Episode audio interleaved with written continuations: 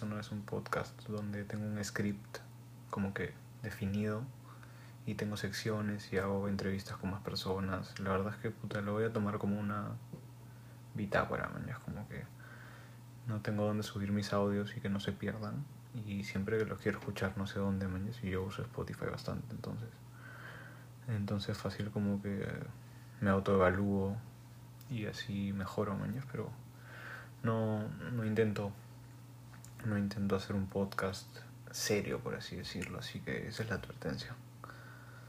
Si lo quieres escuchar chévere, si no, pocha, que te cago.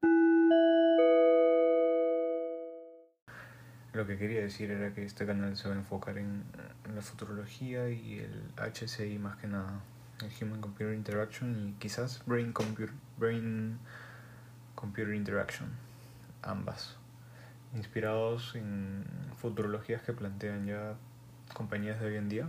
Entonces son como analizar macro tendencias, como lo hizo el Deflexor del IED, muy chévere, lo pueden chequear buscando Deflexor. Entonces como que para que se den una idea de quizás todos los temas que voy a hablar estén por ahí y tratar de buscar nuevos, nuevos campos donde se pueda revolucionar si más personas están interesadas en esos campos.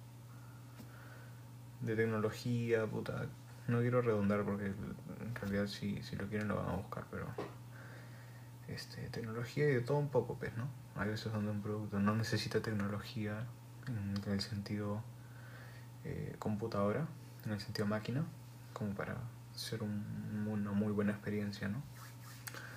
Entonces de todo se va a tratar de diseño de productos, experiencias, sistemas, el diseño en sí, toda la palabra como un campo, como las ciencias, como la ciencia evalúa puta la naturaleza y todos lo, los, los fenómenos naturales, el diseño entiende y comprende que es todo, todo lo creado por el ser humano.